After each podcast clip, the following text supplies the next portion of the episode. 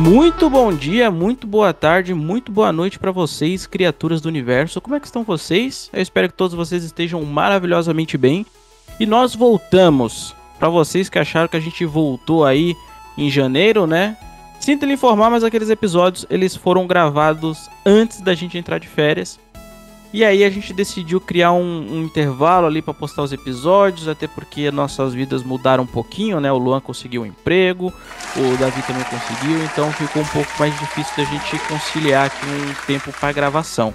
Acabei testando positivo para corona, fui afastado do serviço, a gente conseguiu um tempo aqui para gravar mais alguns episódios para vocês, então a gente está voltando oficialmente em 2022 neste dia aqui, que a gente está prestes a falar sobre esse disco que vocês também já viram aqui nas plataformas de streaming e tudo mais. Então, sejam bem-vindos de volta vocês. Eu espero que esse ano seja bastante produtivo pra gente. E eu vou apresentar agora os meus amigos aqui, os meus companheiros de podcast. Como está, Luan? Como é que está, Davi? Como é que vocês estão? Cara, eu tô muito bem, tô muito empolgado para gravar mais uma com vocês, né?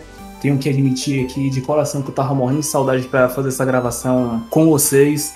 Extremamente ansioso para poder gravar mais um episódio e agora eu tô muito feliz empolgadaço. E você, Luan, como é que tá, meu mano? Salve, salve, quebrada. Eu tô muito bem, tô muito suave, muito feliz também porque a gente tá gravando. Não sei se isso foi bom ou ruim, mas ele pegou corona justamente no dia que, que eu peguei os dias da empresa, pros trampos que eu fiz em dezembro, e coincidiu com o tempo de atestado dele, então acabou sendo uma coisa muito boa que nós vamos gravar um episódio muito foda hoje. E é isso. foi bom pra caralho pegar corona, vocês imaginam como foi maravilhoso isso?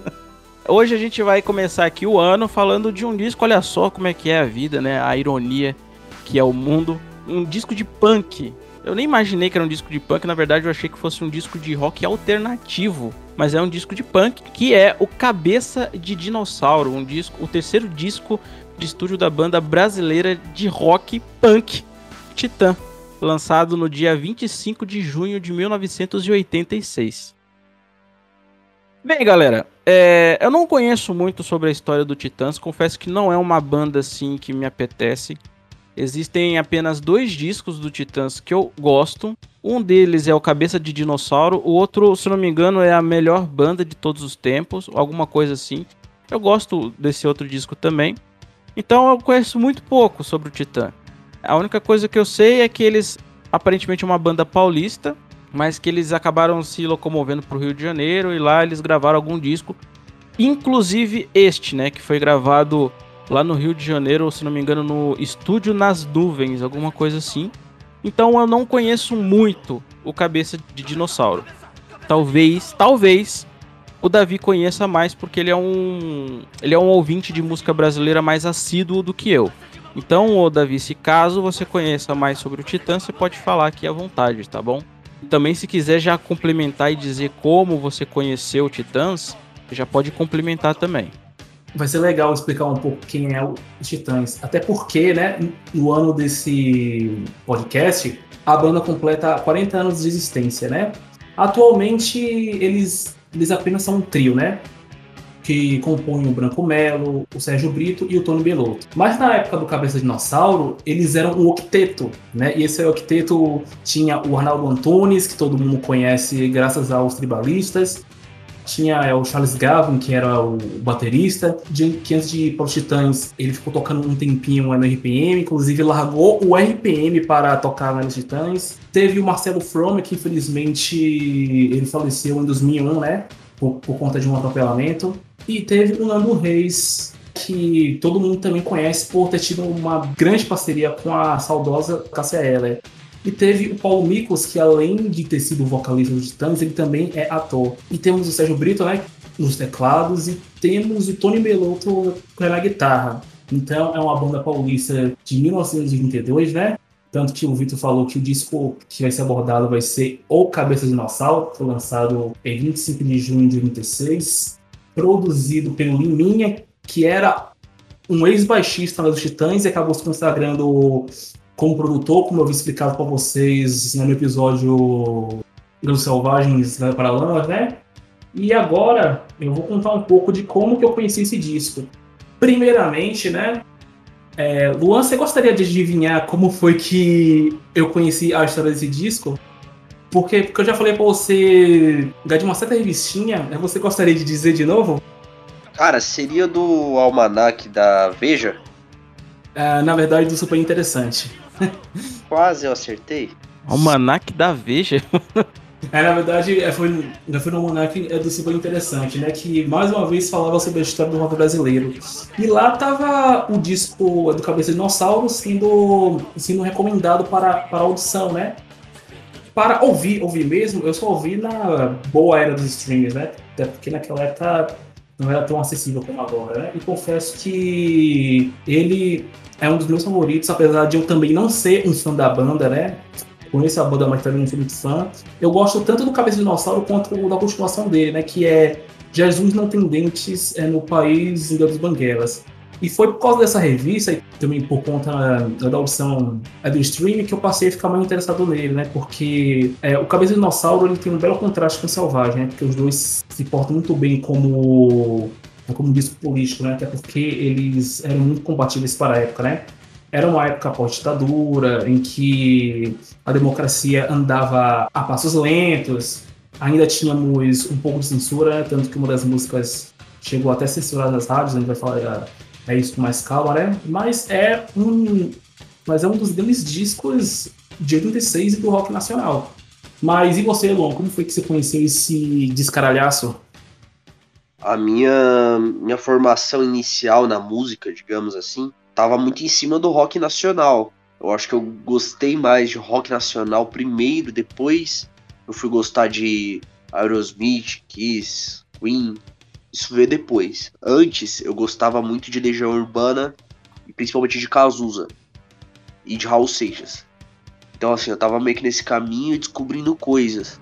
E aí eu tinha um primo meu que ele era muito fã de Engenheiros do Havaí e de várias outras bandas. Ele gostava muito mais de rock brasileiro do que de gringo. E aí ele me apresentou Titãs. Eu não lembro o que que eu ouvi primeiro, o disco que eu ouvi primeiro. Eu lembro de ouvir muito aquela música Marvin. Gostava bastante dessa música. Mas quando eu ouvi esse disco, eu lembro que eu gostei mais da banda, assim. Antes era uma banda muito mediana para mim. Depois de ouvir esse disco, eu comecei a gostar mais, certo? Eu já conheci Titãs quando eu comecei a, a, me preocupar mais em ouvir coisa brasileira, né? Então eu conheci mais ou menos ali naquele mesmo período ali que eu comecei a ouvir Barão Vermelho, Paralamas do Sucesso, mas aquela coisa dos anos 80 que não me pegou tanto, como vocês já sabem, por conta do excesso de sintetizadores, aquela coisa mais new wave, né? Então não, não me pegou tanto quanto as coisas dos anos 70 que eu ouvia mas eu ouvi justamente nessa época por aí. E não me apeteceu tanto, porque eu sempre gostei mais de ouvir sempre na, na ordem cronológica da, dos lançamentos mesmo. E o primeiro disco do Titã já não me agradou muito, então eu fiquei tipo, hum, é, não sei se eu continuo, não sei se eu não. Enfim. E aí eu lembro que eu tava indo pra quadra onde meu irmão joga bola. Aí eu falei, pô, eu vou ouvir esse disco aqui do Titãs aqui, Cabeça Dinossauro. Eu achei esse disco genial, porque ele falam coisas assim na minha concepção, pelo menos, talvez eu esteja errado, mas também nem, nem tão errado, porque música às vezes é mais interpretação do que você entender o que de fato o músico quer dizer ali. E eu conseguia pegar coisas nesse disco que faz muito sentido na minha cabeça. E eu comecei a achar esse disco, cara, genial. A partir daí eu comecei a, a dar mais uma chance pro Titãs. Continuo não gostando tanto do Titãs, mas também gostei de um outro disco deles que foi lançado, se não me engano, em 2002 ou 2000, ou 2000 que é a melhor banda de todos os tempos. Eu acho que é esse o nome, tá? Eu conhecia dessa forma. Tanto o disco quanto o artista, então já complementei. Eu acho que vocês também já complementaram como vocês conheceram o disco e o artista também, não é? Então acho que a gente já pode ir pro faixa a faixa. E o disco começa com a faixa título do disco, né? Cabeça Dinossauro, que é uma composição do Paulo Miklos Branco Melo e Arnaldo Antunes. O vocal principal dessa, banda, é, dessa música é do Branco Melo. É uma música de 2 minutos e 19. E é uma música que você escuta assim e você fala, carai, que porra é essa, né? Porque ele fala cabeça de dinossauro, cabeça de dinossauro, pança de mamute, pança de mamute, espírito de porco. Pelo menos na minha concepção, eu entendo que ele está descrevendo uma figura capitalista, sabe? Um, um branco que governa um, um, um, país, que manda no mundo, o rico. né? Cabeça de, dino, é, cabeça de dinossauro.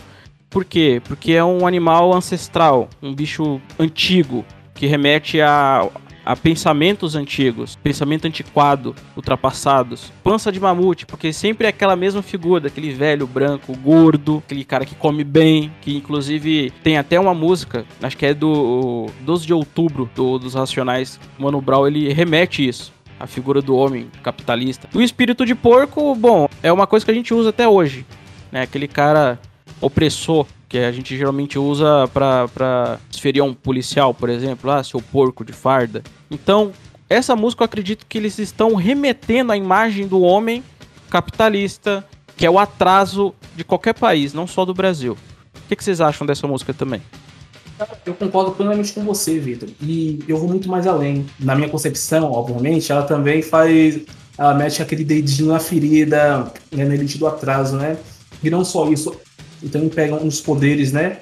O que, que seriam os poderes? Seriam, seriam os políticos que estão lá no, nos congressos de Brasília, é, seria também a autoritária que é a polícia militar, né? Que, que vai ter uma faixa vai falando justamente dessa turbulência dele, mas está concentrado na elite do atraso e em todos os poderes possíveis, né?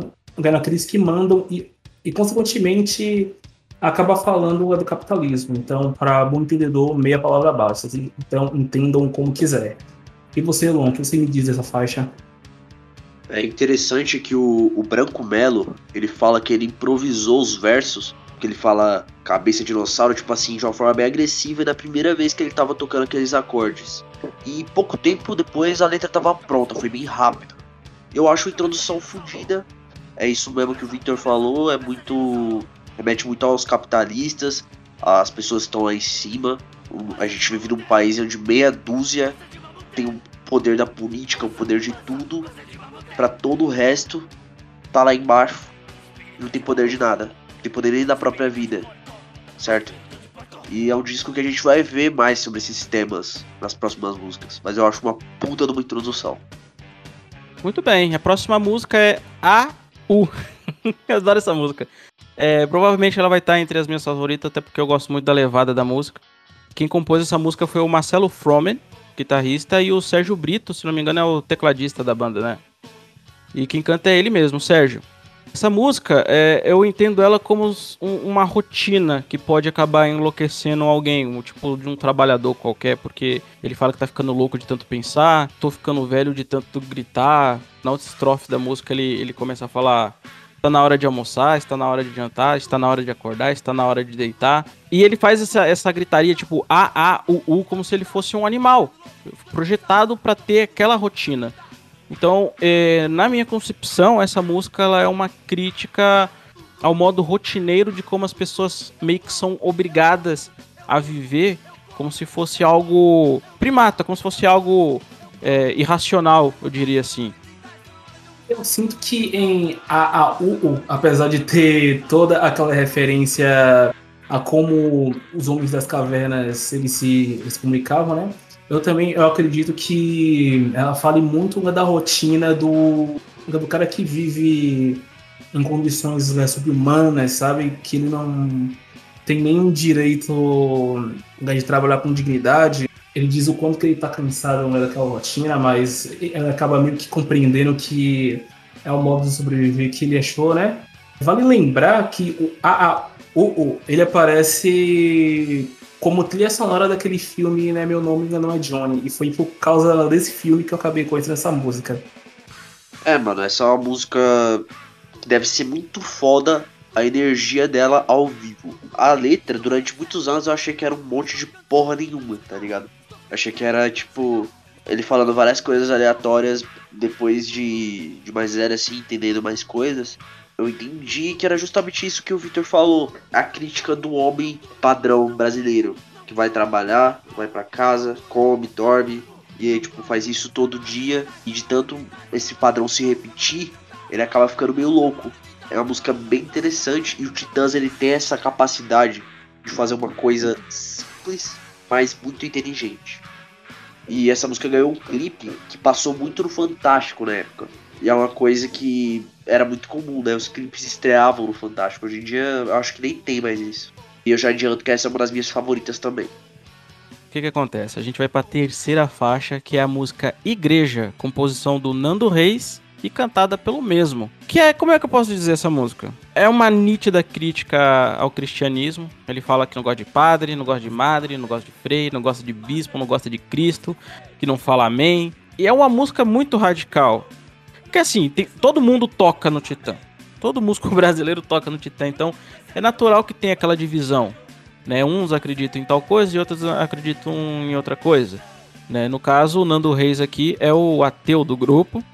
E tem é, cristãos no grupo que parece que não gosta dessa música. É, e vocês vão dizer aí qual, qual que é qual, porque eu, eu, tô, eu, eu vi essa história muito tempo atrás e não vou lembrar. Mas é basicamente isso, é uma música anticristã. Na minha concepção, ela é boa para irritar crente só. Mais nada. Mas o que, que vocês acham? Igreja, ela é uma música que funciona muito bem para mostrar o que, que é liberdade de expressão, tá ligado? Tanto que tem até uma versão em que eles tocam com Caetano Veloso, um especial da Blue de 88.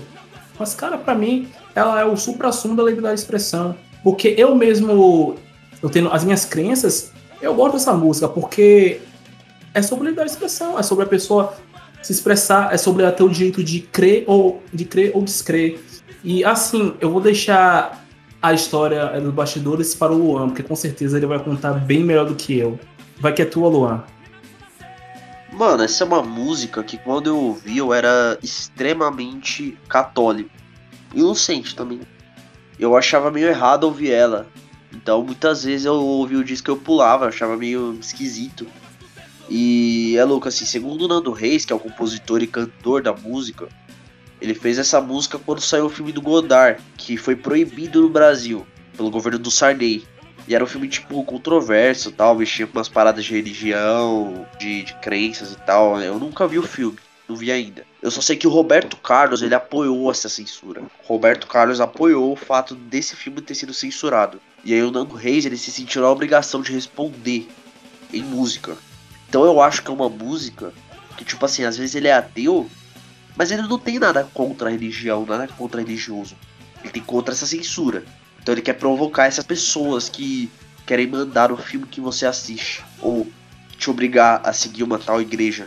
E isso eu acho errado. Então, desse ponto de vista, eu concordo 100% com o objetivo da música. E é basicamente isso. É, Beleza, onde tem então, Roberto né? Carlos. Olha, onde tem Roberto Carlos tem problema, pelo visto, né? É só para complementar, Vitor. É, até porque é, é uma história bem legal ser cantada. É o que, aconteceu, né? Isso causou uma certa discórdia entre o Nando e o Arnaldo Antunes, né? Reza a lenda que ele não chegou a gravar, apesar dele estar acreditado, né? Como vocalista de apoio. Mas sempre que os Titãs né, tocavam essa música ao vivo, ele sempre saía do palco e só voltava só depois que a música terminava. Era essa treta que eu tava tentando lembrar. Vamos para a próxima faixa, que essa daqui é, essa faixa é clássica, cara. Polícia, composição do Tony Belotto e cantada pelo Sérgio. É uma música que, quando eu ouvi a primeira vez, essa música é muito conhecida. Mas quando eu ouvi ela pela primeira vez, eu não sabia se ela tava querendo realmente fazer tipo um, um apoio para a polícia ou se ela tava fazendo uma crítica para a polícia. E aí eu fui pedir uma, um, uma luz pro, pro nosso amigo Hugo. E ele falou, rapaz, na época, muita gente entendeu que era tipo um apoio para a polícia, né? Porque dizem que ela existe para te ajudar, dizem que ela existe para te proteger. E quando chega naquele refrão lá, é polícia para quem precisa, polícia para quem precisa de polícia, era na verdade uma, um, um jeito deles dizer que se você não precisa de polícia, ignora deixa a polícia para quem precisa dela. Então não era exatamente uma crítica para a polícia. Só que aí é, chegaram à conclusão que sim, é uma música que faz um, uma crítica à polícia, à polícia, até porque o disco ele é isso. Ele é para criticar aquilo que te oprime. Então, que sentido faz você criar um disco para criticar o capitalismo, para criticar os líderes religiosos, enfim, e aí chega na polícia e vai, ah, a polícia é linda e maravilhosa. Não, não faz o menor sentido. Mas no geral é isso. A música Polícia é uma crítica à polícia. Sinceramente, eu não sei de onde essas pessoas viram essa música como um apoio à polícia. Dá pra perceber, né? Não precisa nem fazer muito esforço, mas dá pra perceber a ironia dessa música. Principalmente quando eles dizem que a polícia. Ou não, dizem pra você escutar, dizem pra você obedecer. Cara, tá muito escrachado que é uma, que é uma ironia. E o Cabeça Dinossauro é um disco que faz críticas usando ironia. E a música da polícia, ela, ela basicamente critica a polícia de forma irônica. E para mim é um dos melhores momentos do álbum, né? Já adianto que é uma das minhas favoritas. E também, como eu tinha dito no episódio do Selvagem, os Paralamas costumava é, tocar a música Selvagem e fazer um medley com a polícia. Eles sempre cantavam aquele refrão, polícia para quem precisa, né? Então, então é uma música que ficou muito marcada também. E assim, cara, você pode sentir o cheirinho da crítica quando aparece aquela cena de Tropa de Elite, que o Matias tá lá na festa é, com aquela Playboyzada de direito, aí chega lá um cara, começa a puxar no ouvido do DJ pra ele, pra ele tocar essa música, né? Aí, aí você já sente já que realmente é uma ironia. E para mim não tem como ser um apoio à polícia, sabe? É basicamente uma crítica, e é sobre isso. E é logo o Marcelo Adnet nessa, nessa cena. Marcelo Adnet que quer provocar o, o policial e coloca Sério, essa mano? Eu não reconheci ele real. Ah, ele era, tava novão, mano, 2005. Polícia é foda pra caralho, mano, essa música. É uma das melhores músicas punk do Brasil.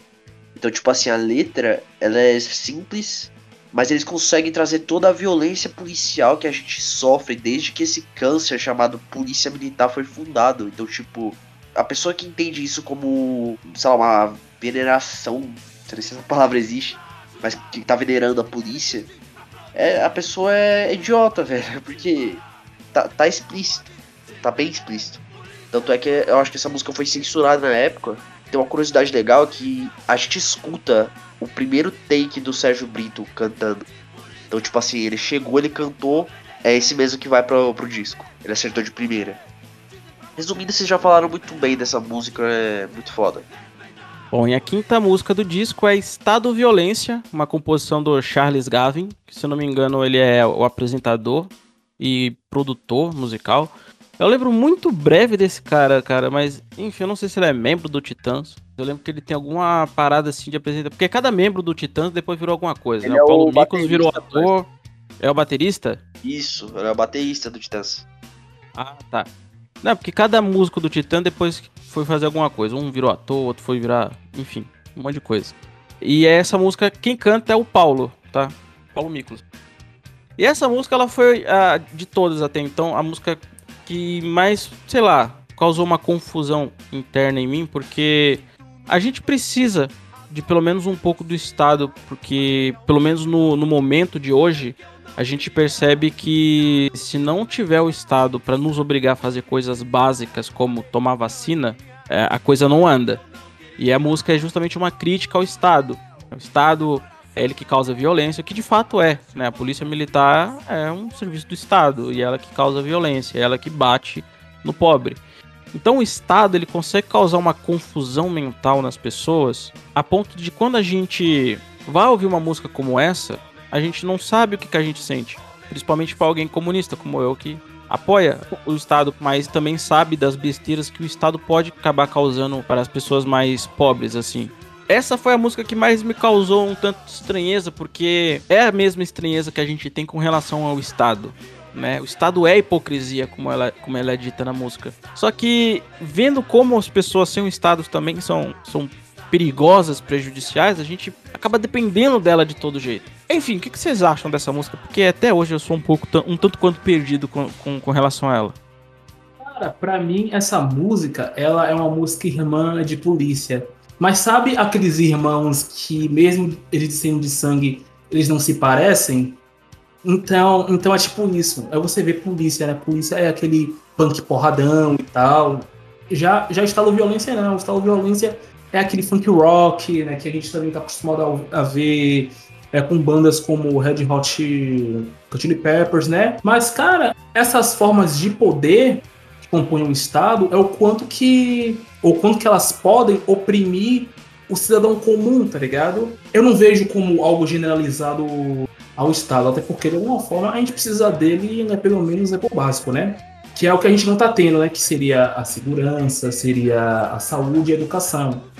Agora nós estamos tendo, nós precisamos dele para isso, né? Vai entender a, a, ironia das coisas. Eu vejo nessa música ela mais concentrando nesses poderes né, que oprimem o cidadão comum né, com essa violência, sabe? Eu não vejo como uma crítica generalizada ao Estado, mas sim a determinar os poderes que podem, que podem usar força. Eu acho que ela dá uma boa continuidade à faixa anterior polícia. Mano, Estado Violência, como o Victor falou, é uma música do Charles Gavan. Ele é o baterista do Titãs. Ele fez essa música pensando no Ira. O Ira é a banda que ele tocava antes. Ele já foi baterista do Ira, depois ele vai ser baterista do Titãs. Apesar dele ser o compositor, quem canta é o Paulo Miklos. É uma música que segue bem a linha de polícia e é sobre a violência do Estado. Tipo assim, eu não acho que ela defende mais Estado ou menos Estado. Eu não acho que ela entra tanto nesse critério. Eu acho que é uma música para criticar o Estado que a gente vive. Estado capitalista. O Estado opressor.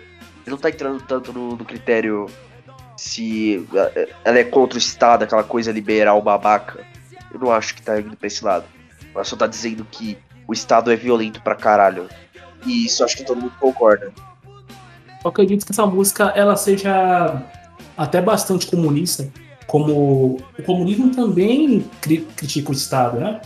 Se, se, eu não estiver enganado, mas por alto que eu li, eles também fazem uma crítica ao Estado, então eu acho que essa música ela está mais para, para a teoria comunista do que esse liberalismo babaca que a gente, que a gente anda vendo por aí, né? Muito bem, agora a gente vai para a sexta música, que é a música mais curta do disco, né? E também é a mais punk, eu acredito, porque ela tem 34 segundos. Dá para você postar essa música no status do WhatsApp. 4%, é, 4 segundos dela vai ficar de fora, mas é uma música muito curta, muito curta mesmo. Ela é uma composição do Arnaldo e do Paulo e é cantada pelo Paulo, que é a fase, a face do destruidor. Essa música, cara, ela é, ela é impactante porque ele fala, ele repete muita, muitas vezes a mesma coisa. O construtor não, não constrói porque não pode mais é, é, construir, o destruidor não pode destruir porque não tem mais como destruir. Eu, eu ouço essa música, eu lembro, por exemplo, da, das queimadas que acontecem na Amazônia. Tá com tanto fogo na Amazônia, vai chegar uma hora que não vai ter como tacar mais fogo porque ninguém tá plantando mais. Então é basicamente isso. Você não planta, não vai ter o que você destruir para tacar fogo depois. Então o destruidor não consegue mais destruir porque ninguém constrói mais porra nenhuma. É basicamente essa a, a, minha ideia. As pessoas elas estão destruindo aquilo que as outras pessoas constroem, mas ela também não vai conseguir mais destruir porque as pessoas que construíam não tá conseguindo construir mais. É uma outra música política que eu acredito que se trata de uma, de uma questão de conscientização social. Eu tô contigo nessa porque sempre que eu ouvia esses esses 30 segundos sempre me remetia àquela imagem da Amazônia, né? Aquele caos que a gente está vivendo até os dias de hoje, que o nosso não tão amado presidente adora adora mascarar dizendo que tá tudo bem, sendo, sendo que não está, né? E eu acho que é basicamente sobre isso, cara. Tem tenho mais que dizer. Acho que você já, já falou bastante é, sobre essa música, né? Como que funciona como funciona os poderes, é, sobre essa questão da responsabilidade socioambiental, ou nesse caso, é nessa irresponsabilidade socioambiental. Mano, eu acho essa faixa muito louca, mano. Ela é rápida pra caralho, ela passa. Ela passa tão rápido que se você não ler a letra, ela vai antes de você pensar sobre o que que ela é. Você tem que meio que ler a letra, tem que parar pra analisar e tal. Eu concordo com a interpretação de vocês, cara. Acho que vocês já falaram muito bem. Acho que o, o homem, principalmente o homem que tem poder, ele acaba sendo um cara que vai destruir. Um cara que vai destruir tudo que ele vê à volta dele. E eu acho que, que é isso mesmo. E aí vamos para a sétima faixa do disco, que é Porrada. Uma composição do Arnaldo e do Sérgio. E quem canta é o Arnaldo. É uma música de 2 minutos e 46 segundos.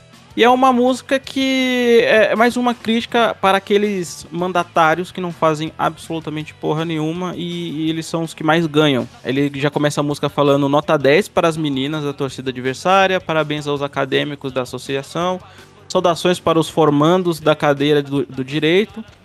E dá os parabéns. Aí quando chega na parte do presidente, que ele fala medalhinha para o presidente, condecorações aos veteranos, bonificações para os bancários, e aí ele fala porrada naqueles que não fazem nada. Então é uma música que eu acredito que é uma crítica para aqueles que, quanto mais ganham, ganham medalha sem fazer absolutamente nada, são os mais é, reverenciados, eu diria assim. É uma, uma puta música também, talvez esteja aí entre as minhas favoritas. Não sei, esse disco é bom pra caralho. É, é difícil, é, vai ser difícil escolher aqui.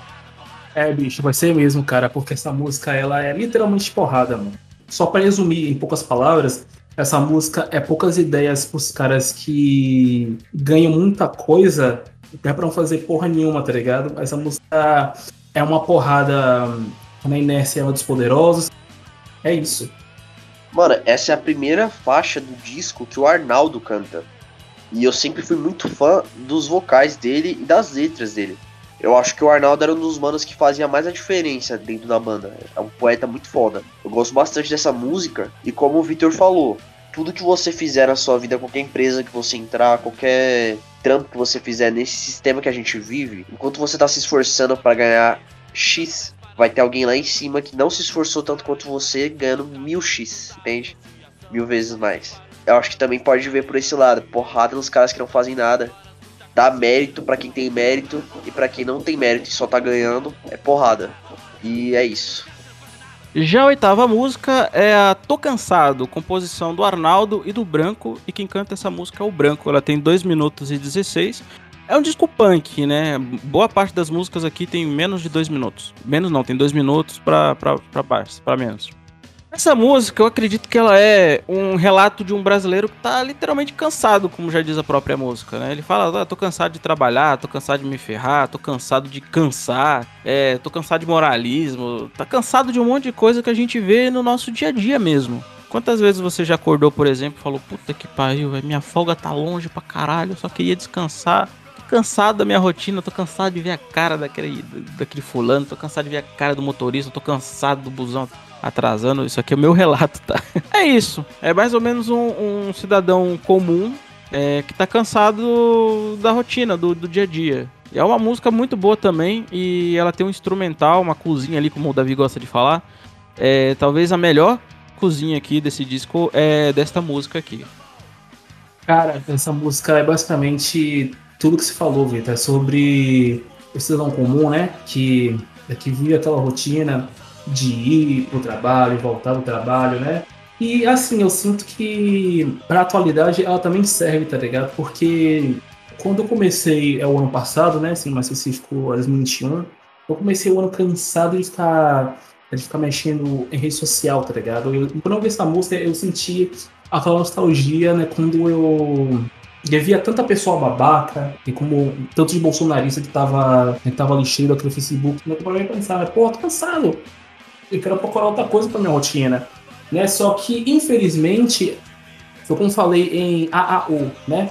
O cara, o cara ele, ele faz aquilo ali porque ele precisa. É o mecanismo de ser, é o mecanismo de sobrevivência dele, porque ele precisa sustentar a si mesmo, sustentar sustentar a sua família, mas, né, mas ele não pode se dar o luxo de simplesmente largar aquilo. Infelizmente, o único luxo que ele tem é de reclamar que tá cansado, né? É, é a música, tô cansado, mas e no final você para e pensa, porra, é isso que tem pra hoje. Tô cansado é uma composição do Arnaldo com o Branco Melo, né? Mas é só o Branco Melo cantando. E essa é mais uma faixa que carrega o espírito punk, aquela coisa inconformada, que não aceita mais o mundo como ele tá. E eu acho que muita gente pode se identificar com isso, com essa música. Entender ela como como o grito de uma coisa que a pessoa tá sentindo. Igual o Victor relatou aí, que ele tá cansado de ver a cara de fulano ciclano dos motoristas aí que ele discute, ele gosta bastante de discutir com motorista de, de, de, ônibus, né? Mano, é isso, velho. Eu gosto bastante dessa música, não é das minhas favoritas, mas é, é, é um tipo de música punk bem direta assim que eu gosto. Agora vamos para a nona faixa, que é Bichos Escrotos, uma composição do Arnaldo, do Nando e do Sérgio, mas quem canta é o Paulo. Eu confesso que eu, eu, eu, gosto muito do vocal do Paulo. Para mim, ele é o melhor é, vocalista do Titãs aqui. E essa música, ela é outro clássico também. Foi uma das primeiras músicas do Titã que eu ouvi na minha vida. Então, provavelmente, ela vai estar entre as minhas favoritas. É uma música de 3 minutos e 14 segundos. E é novamente o Titãs fazendo aquela referência, né, da, da, de tudo quanto é praga humana ruim na sua vida em forma de bichos peçonhentos, né? Então agora ele trata é, baratas, ratos. Entre nos, nos sapatos dos cidadãos civilizados. É, talvez ele pode estar, tá, sei lá, se referindo aí a algum chefe de estado, ou até mesmo patrão pulgas que habitam as minhas rugas, é alguém que está causando tanto estresse a ponto dele estar tá envelhecendo mais rápidos. E aí ele começa a, a, a, fazer referência a outros tipos de bicho, como oncinha pintada, zebrinha listrada, coelhinho peludo, vão se fuder, que eu acredito que sejam os políticos, né? Quando tá querendo voto, aí fica aquela coisa bonitinha, ó, oh, eu vou fazer isso aqui para você, aí como eu achei legal, vira um coelhinho peludo, aquela zebrinha listradinha bonitinha, aquela oncinha pintada, vão se fuder, a gente sabe o que, que vocês querem. Então é mais uma música que eu acredito que faça referência a esse tipo de pessoa, né? Que o Titãs nesse disco gosta muito de fazer isso, associar bichos escrotos, como já diz a própria música, com humanos escrotos, que infelizmente aqui habitam. O que, vocês acham dessa música? Para mim, Bichos Escrotos é uma das melhores músicas né, dos Titãs, né? Assim também como é uma das melhores do álbum. Eu acho que Bichos Escrotos ela é muito anárquica, sabe? Então você já identifica que, que é você dando o dedo do meio a aparecer esses políticos aí, tá ligado? Isso aí é anarquia.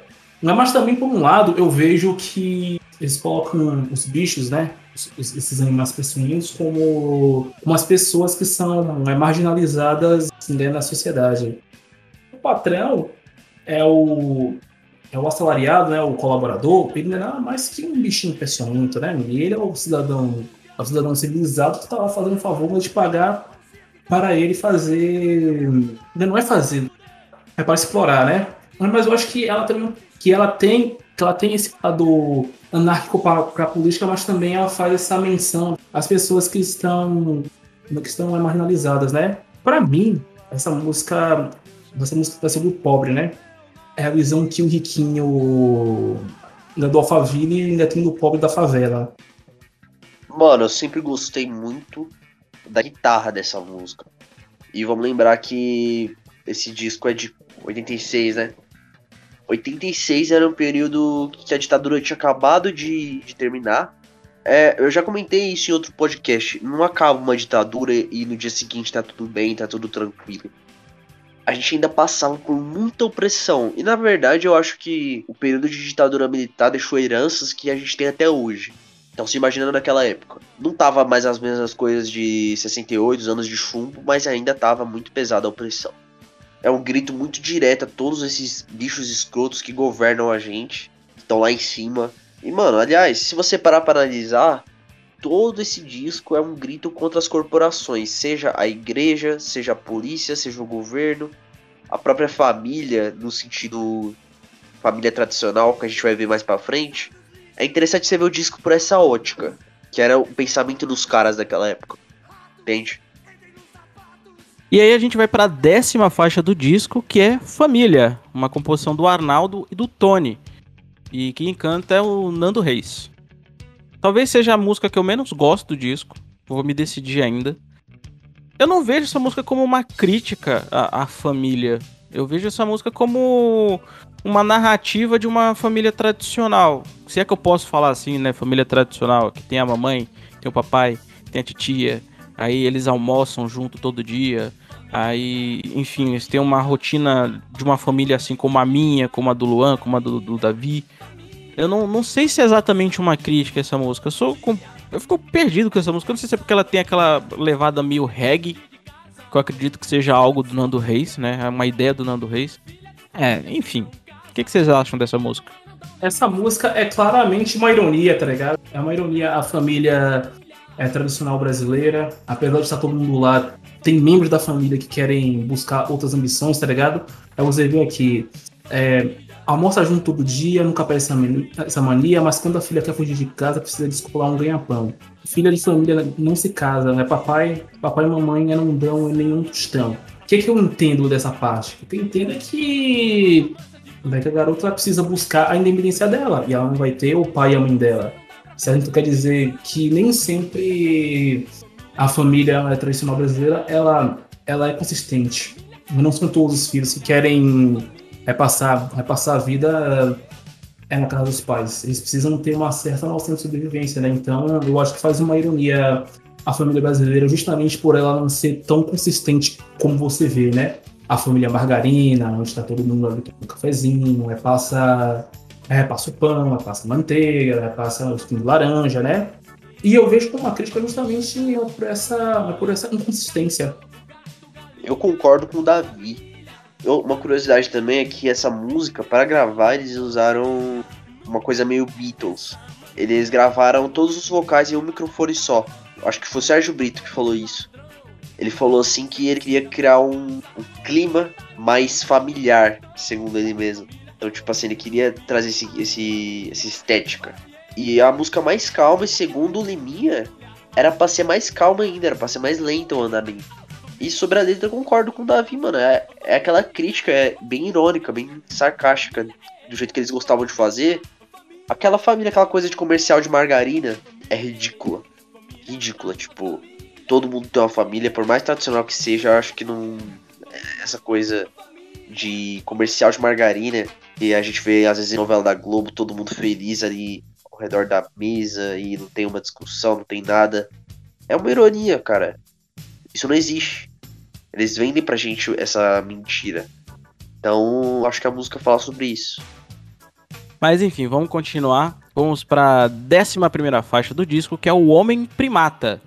Uma composição do Ciro Pessoa, Marcelo, Nando Reis e o Sérgio. Quem canta é o Sérgio. Uma outra música que foge ali dos padrões de 2 minutos, né? Ela tem 3 minutos e 27 segundos.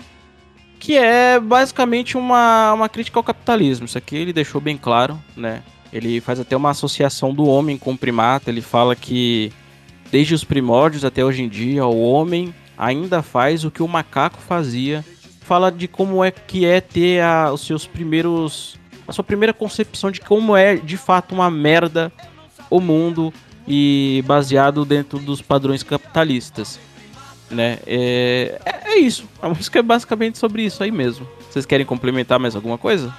Cara, eu também vejo que além da crítica ao capitalismo, tem uma parte da música né, que aparece assim: é você vai morrer e não vai pro céu. É bom aprender a vida é cruel, né?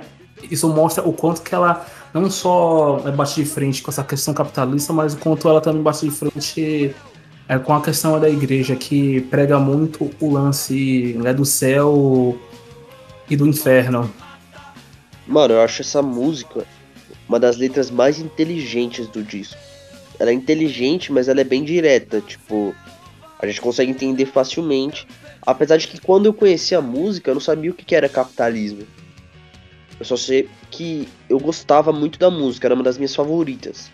E ela fala como o capitalismo faz a gente ser atrasado, a gente ser primata mesmo.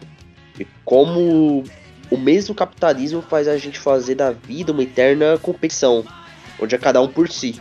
Selva de pedra, né? esmaga os humildes demais. Eu acho muito foda que no meio da música ele mete o inglês no meio e que se foda. Eu acho essa música muito boa mesmo. É uma das minhas favoritas também. Vamos lá, agora a gente vai para penúltima faixa do disco, que é Dívidas. Composição do Arnaldo, do Branco. E quem canta é o Branco. Outra música que tem 3 minutos de duração. É, ela, eu acho que é uma crítica aos bancos e todo aquele negócio de tipo. Ah, você tem crédito, você pode pegar, fazer um financiamento com a gente e aí você gasta e gasta e vai criando dívida e vai. A sua dívida basicamente vai sustentando alguém, saca? Eu vim ter concepção disso já com depois dos 20 anos, tá ligado? Quando eu comecei a dever muito pro banco e o banco não ia ligando até que virou uma coisa gigantesca assim, eles começaram a querer financiar para ganhar juros em cima. Eu acredito que a música ela fala justamente sobre essa questão da pessoa ir gastando, achando que ela tá gastando para si, na verdade ela tá bancando alguém, né? E esse alguém você sabe quem são, os banqueiros, políticos e etc. É uma outra música bem inteligente, tem uma letra divertida, também tem uma regada parecida assim com com família, aquela coisa mais reggae, né? tem aquela coisa mais tropical, praiana também de fundo. Enfim, o que, que vocês acham dessa música? Essa música é inteligentíssima. A lírica dela é inteligente. E você falou certo, Vitor. Você falou realmente sobre a questão dos banqueiros e tal, tá ligado? Mas também sabe a lembrança que me remete quando eu ouço a música do plano cruzado, tá ligado? É, então é basicamente sobre isso, não é só sobre os, os, banqueiros, e sim sobre o plano cruzado que surgiu justamente naquela época, em fevereiro de 86, né? Sendo que o disco foi lançado em que? Em junho de 86. Eu acho essa música muito mais Arnaldo Antunes. Só que ela tem uma colaboração aí com o Branco Melo, né? É uma música menos punk. Eu acho que ela tem uma influência meio de polícia ali. Mas a revolta, ela tá menos na melodia e mais na letra. Porque a letra ela retrata a vida do brasileiro que trabalha para pagar conta, mano. E a gente tem muita gente assim. Muita gente que trabalha para pagar conta. E aí quando sobra o dinheiro faz mais conta, mais dívidas. E aí ele morre nessa corrida dos ratos. Então quanta gente, quantas pessoas a gente vê que de repente, sei lá, o pai morre e tudo que ele pega de herança são as próprias dívidas, tá ligado? Porque ele não conseguiu sanar todo, todas as dívidas que ele fez. E toda essa questão do banco também, que ele quer que você pague, mas só depois que você tiver com juros. Depois que você já estiver devendo mais do que o que você comprou no começo. E como eu falei, é um disco anti-instituições e uma dessas instituições é o banco. E chegamos à última faixa do disco, rapaz, daqui a um pé d'água, meu Deus, tá tudo preto aqui, com medo de acabar a luz aqui, então vamos terminar logo, né? Que qualquer é foda, choveu, caiu a luz, vamos lá. O disco ele fecha com O Quê? Que é uma composição do Arnaldo Antunes e quem canta é ele mesmo. Como diz o Luan agora mesmo, né? Por ser uma obra dele, não é uma música punk. É uma música bem new wave mesmo, bem aquela coisa anos 80 mesmo que a gente já conhece. E, cara, é, não vou saber explicar essa música. Eu juro para vocês. Eu ouvi essa música diversas vezes. Eu li essa música, a letra dessa música diversas vezes. É uma música de, é a maior música do disco. Ela tem 5 minutos e 38 segundos. E, cara, eu não entendi nada dessa música. Eu tô tipo aquele meme da Nazaré, tá ligado? Se alguém me der uma luz, cara, e for um negócio tão bobo, eu vou ficar muito puto com isso. Porque, nossa, eu juro, eu li, reli, ouvi, reouvi, não, continuo não entendendo. O Arnaldo é o cara mais enigmático da banda aqui. É o que vai menos direto ao ponto, eu acredito. Mas enfim, o que, que, vocês acham dessa, dessa, faixa de encerramento aqui? Puta, Vitor, é, sinceramente eu tô contigo, cara, porque pra mim ela é só um tapa-buraco, tá ligado? Eu acho que eles foram disseram assim: bom, tá faltando mais uma música, o que, que a gente vai botar, né? Aí, aí o Arnaldo foi lá, compôs o que colocou no disco, porque pra mim essa música não faz um pingo de sentido, tá ligado? É mais legal que ela soa musicalmente, é pra mim, eu já adianto que ela não é, que ela não é das minhas favoritas não, cara. Que se for, né, se for é pra encher linguiça, que pelo menos era pra fazer é de uma forma digna. Ou sou eu que também não entendi bem, ou eu que tô achando mesmo que ela só presta pra ser tapa-buraco. É isso. Ah, mano, não vou saber explicar essa letra não, parceiro. Eu sei um pouco sobre os bastidores dela, a gravação dela. Porque a, a linha de baixo, que é muito foda por sinal, ela foi sugerida pelo Liminha. E o Liminha também, ele, ele que programou a bateria eletrônica dessa música.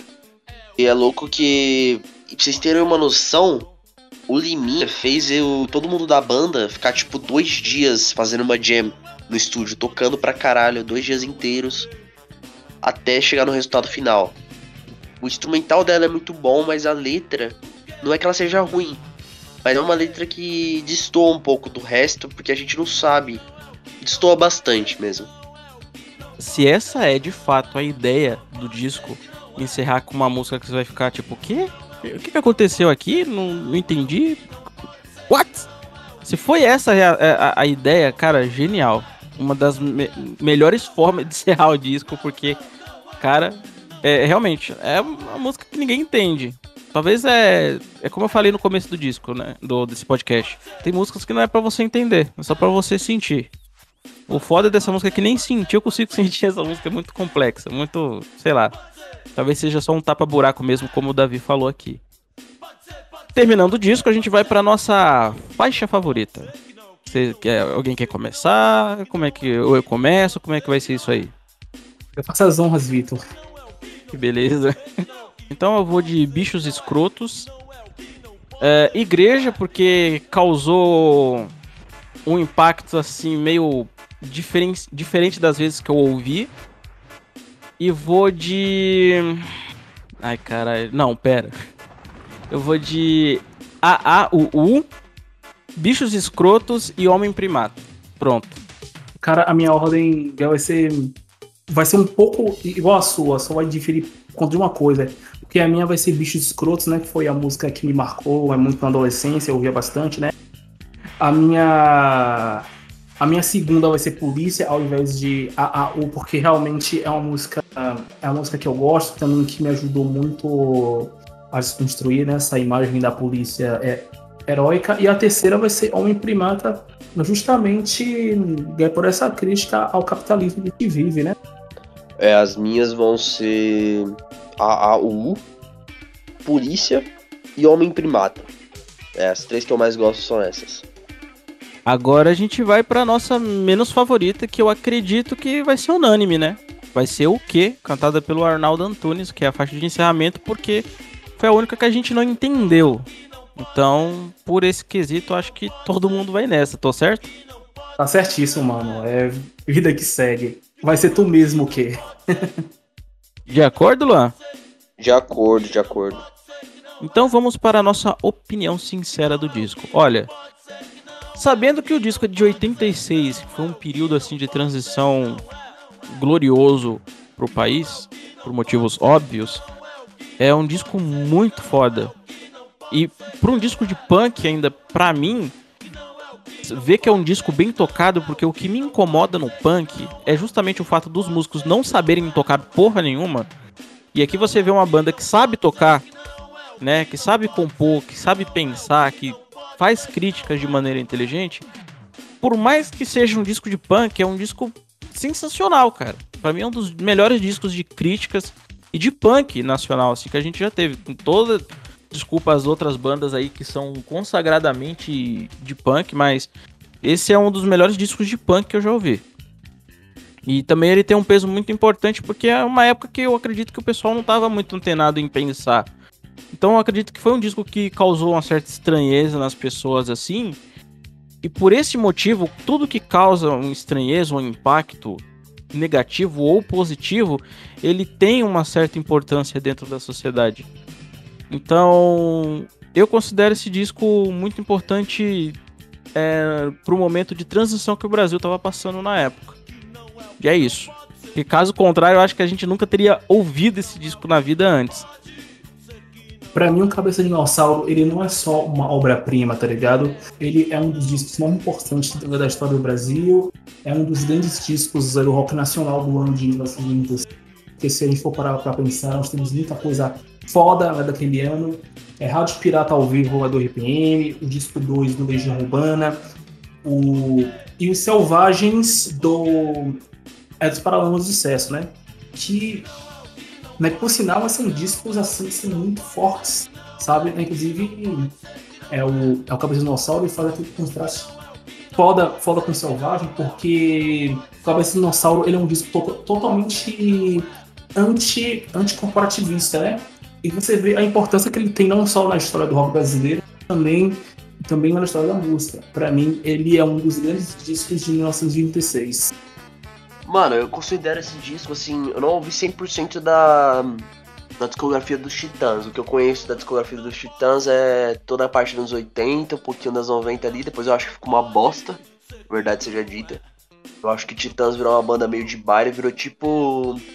Vocês estão ligados o Traje a Rigor? Que era uma banda que lançou um disco legal pra caramba e hoje em dia é a banda de um velho que fala muita bosta e toca no, no programa talk show de, de merda aí também. Titãs virou uma sombra do que é do que era nessa época. E muita gente não não se lembra de que nos anos 80 eles eram uma das bandas mais inteligentes do nosso país. Os caras eram bons mesmo, musicalmente, liricamente. Era uma banda de oito pessoas e não tinha ninguém ali que ia na onda, tá ligado? Não tinha um, ninguém sobrando. Eram oito pessoas inteligentes, oito pessoas que fizeram suas carreiras solo. O Paulo Miklos, por exemplo, ele todas as atuações dele são fodas demais. O cara é um excelente ator. O Arnaldo Antunes é um poeta fundido. O Charles Gavan, ele foi apresentador, também produtor. Um colecionador de disco muito foda também. Enfim, cada pessoa ali teve sua importância, tanto na banda quanto fora da banda. E esse disco é, é o auge. É o auge. O primeiro, o Titãs, é muito bom, o Televisão é muito bom, mas esse disco levou o jogo para outro patamar, entende? Então por isso uma banda, uma banda não, uma lista de melhores discos dos anos 80 que não tem cabeça de dinossauro tá, tá completamente errada. E é isso que eu tenho para dizer. Então é isso, rapaziada. Muito obrigado por vocês terem ouvido o nosso podcast de hoje. Não se esqueçam, se vocês gostaram, deixe aquele like. Então é isso aí, rapaziada. Muito obrigado por vocês terem ouvido o nosso podcast de hoje. Não se esqueça, se vocês gostaram, compartilhe nas redes sociais com seus amiguinhos que gostam também de Titãs. E, e é isso aí, ajude o nosso podcast a crescer. Se você está ouvindo pelo Spotify, não esqueça de badalar o sininho aqui para você ser notificado todas as vezes que você tiver que que a gente tiver conteúdo novo aqui disponível para você. Se a gente conseguir continuar postando todos os sábados, beleza. Se não conseguir, a gente vai dar o nosso jeito aqui. Beleza, rapaziada? Então é isso aí. Muito obrigado a todos vocês. Até o próximo episódio e falou! Até mais, galera. Até o próximo sábado e nos vemos por aí. Beijos e queijos. Falou, rapa!